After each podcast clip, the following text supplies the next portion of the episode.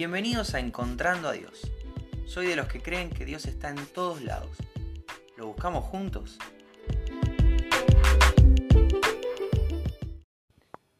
Hola, ¿cómo estás? Bienvenido, bienvenida a Encontrando a Dios. Hoy es 27 de enero y te quiero contar algo que, que me pasó hoy. Como ya te dije un montón de veces y probablemente ya te haya aburrido un poco, pero, pero bueno, es lo que me toca hoy.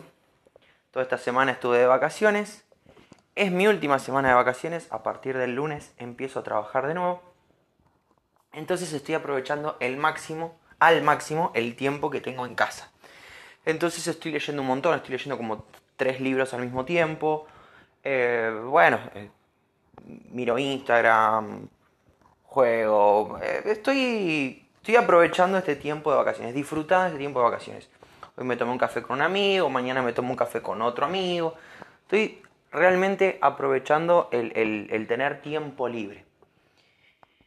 Y bueno, uno de los tres libros que estoy leyendo en este momento habla sobre las disciplinas espirituales. Ya te hablé de esto también. Y hoy me tocó el capítulo de la oración. Eh, y bueno, y, hablaba, ¿no? Desarrollaba esta idea de, de, tener un periodo prolongado de oración.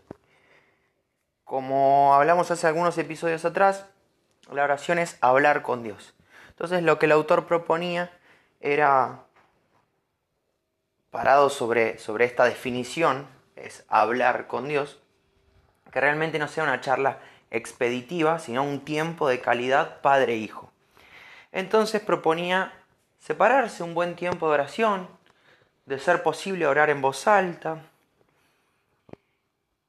No sé si lo comenté, André, desde que estamos con esta situación de la pandemia, André está trabajando en casa. Entonces, em, cuando miro tele, no, no, no es que no puedo, elijo no poner la tele muy alta, Em, trato de, cocinar y cerrar todas las puertas para que no haya olor en la oficina. Tengo que tener ciertos cuidados porque aunque yo estoy de vacaciones, Andrés ya está trabajando. Entonces, em, orar en voz alta a veces es medio complicado. Ya está en videollamadas o está concentrada haciendo sus, sus cosas y que yo me ponga a orar en voz alta tal vez es un poco molesto. Ni hablar que la oración aparte es algo íntimo con Dios. Entonces, está bien, lo podemos hacer en grupo, lo hacemos como pareja, pero también está bueno tener un momento de, relación padre-hijo, padre-hijo. Entonces, de pronto estar un mano a mano con Dios. Y a veces hablar en la sala a los gritos con Dios, bueno, puede ser poco íntimo. Así que cuando estoy leyendo este capítulo, en la mitad del capítulo digo, es verdad, no puedo descuidar tener este espacio de, orar y me interesaba esto de, orar en voz alta, no porque sea algo obligatorio, pero, pero esta persona recomendaba orar en voz alta cuando uno a veces divaga un poco. Y yo no divago un poco, divago mucho. Empiezo a orar por uno y me acuerdo de una cosa y, y vuelvo. Y empiezo a orar por otro y me acuerdo de otra cosa y vuelvo. Y bueno, tengo, tengo una atención dispersa entonces, esto de hablar en voz alta me ayuda a seguir el hilo de lo que estoy diciendo y estar realmente concentrado en lo que estoy haciendo. Así que bueno, digo, ¿dónde puedo orar realmente tranquilo, sin molestar en casa, sin irme al patio y de pronto que todos los vecinos escuchen lo que estoy hablando? No porque me dé vergüenza hablar con Dios, sino porque volvemos a este punto de que, sea algo privado, tranquilo. Entonces, digo, bueno, me voy a ir al auto. La verdad que por cómo se estaciona el auto en el garage de casa, me quedaba más cómodo subir y sentarme en el asiento del copiloto. Es un asiento que en general no uso. Eh, pocas son las veces que André maneja cuando estoy yo. Entonces son muy poquitas las veces que me he subido en el lugar del copiloto. De hecho creo que no pasan las cinco veces. Así que bueno, me siento ahí empiezo a orar, estoy hablando, estoy hablando con Dios. Eh, Estoy adorando, estoy confesando, estoy pidiendo, estoy agradeciendo, estoy teniendo un lindo momento de oración. Y en un momento eh, digo algo así como que necesito que Dios tome el control de mi vida. Hay muchas áreas de mi vida en las que todavía me siento que soy el dueño, todavía siento que soy el jefe. Y en una cuestión de, clamor a Dios le digo, necesito que tomes el control en estas áreas que me está costando entregarte.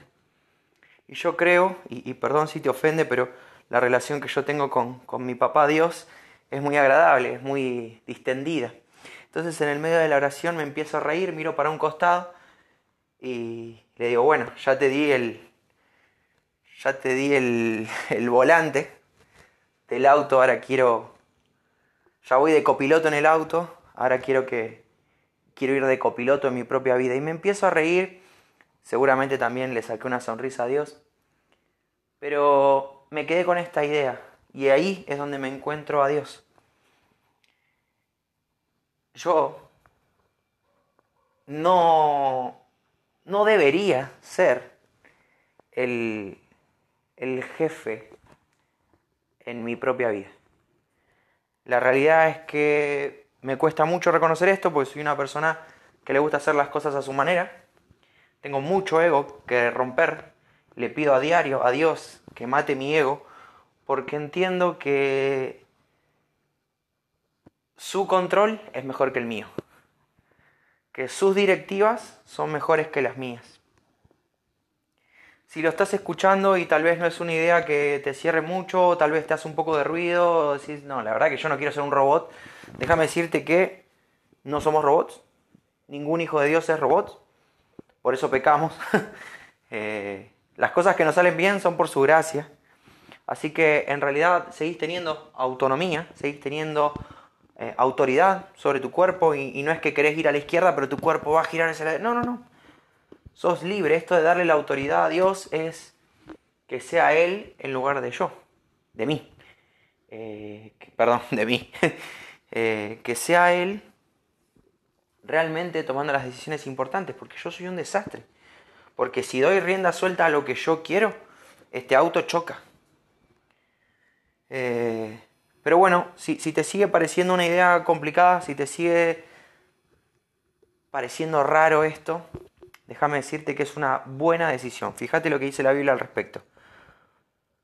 Isaías 55, 9 dice, mis caminos y mis pensamientos son más altos que los de ustedes, más altos que los cielos sobre la tierra. Esto lo está diciendo Dios. Lo que nos está diciendo Dios es que lo que sea que, él, que vos hayas pensado, lo que Dios pensó es ampliamente superior. Está por encima de lo que vos hayas contemplado, hayas tenido en cuenta. Proverbios 16.3, ya hablamos de que el libro de Proverbios son justamente eso, proverbios, refranes, pero que tienen sabiduría espiritual.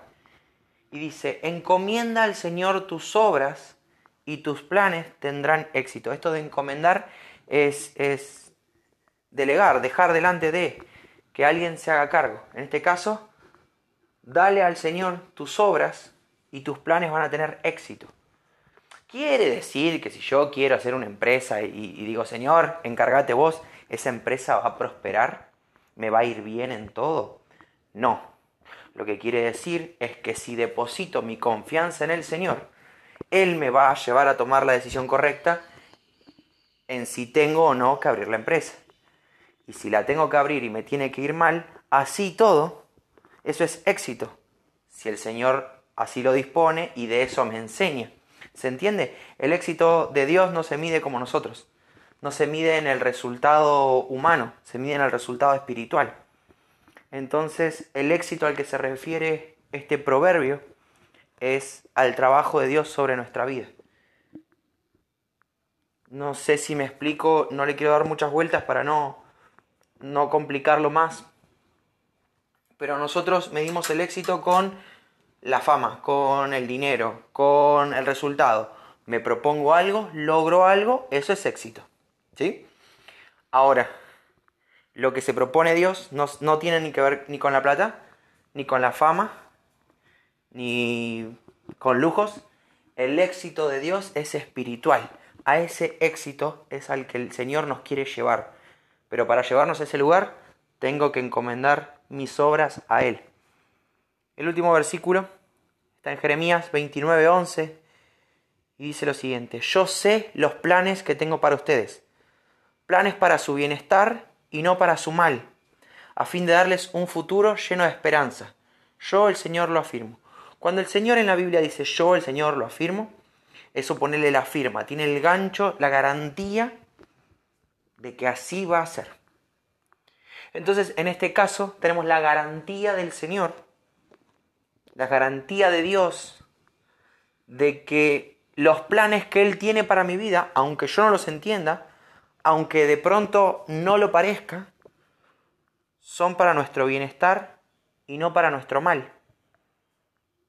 Ahora, tal vez vos me decís, bueno, pero una situación de enfermedad, el Señor me permite atravesar por una enfermedad. Ese plan que Él tiene para mi vida, es así, no me siento bien, me, siento de hecho bastante mal, es todo lo contrario a lo que dice este versículo. Bueno, volvemos a este factor espiritual, en donde tal vez esta enfermedad o esta situación no deseada, humanamente hablando, tiene implicancias espirituales más grandes, que son realmente para nuestro bienestar, que nos van a hacer más fuertes, que nos van a llevar a sujetarnos más del Señor. Conozco muchas personas que a través de, de situaciones aparentemente malas, como una enfermedad o una pérdida, se alejan completamente de Dios. ¿Cómo Dios me va a permitir pasar por esto? Un Dios que me ama me deja vivir algo así. Y tengo personas conocidas que la han pasado muy mal con enfermedades, operaciones, con pérdidas de familiares queridos. Y atraviesan ese duelo y atraviesan esa, y ese dolor físico y mental de la mano del Señor y lo atraviesan en victoria. Tal vez el cuerpo desgastado, tal vez el corazón un poco roto, pero en el Señor en victoria. Entonces, no tiene tanto que ver con la situación, sino con la actitud frente a esa situación.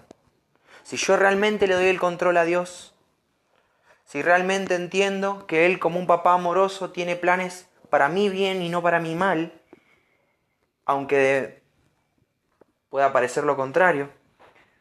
De pronto puedo dormir tranquilo porque lo que sea que estoy viviendo es exactamente lo que Dios quiere que yo viva.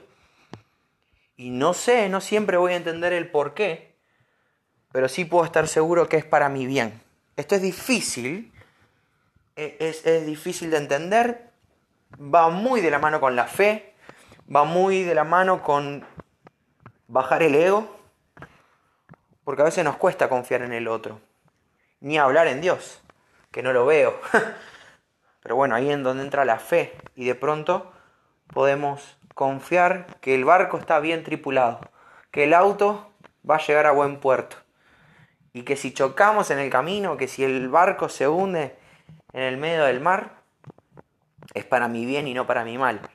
Aunque humanamente no lo entienda es difícil. Es difícil, es muy fácil decirlo. Bueno, no tanto porque me enrosqué un poco, me enredé un poquito, pero eh, es más fácil decirlo que, que realmente hacerlo.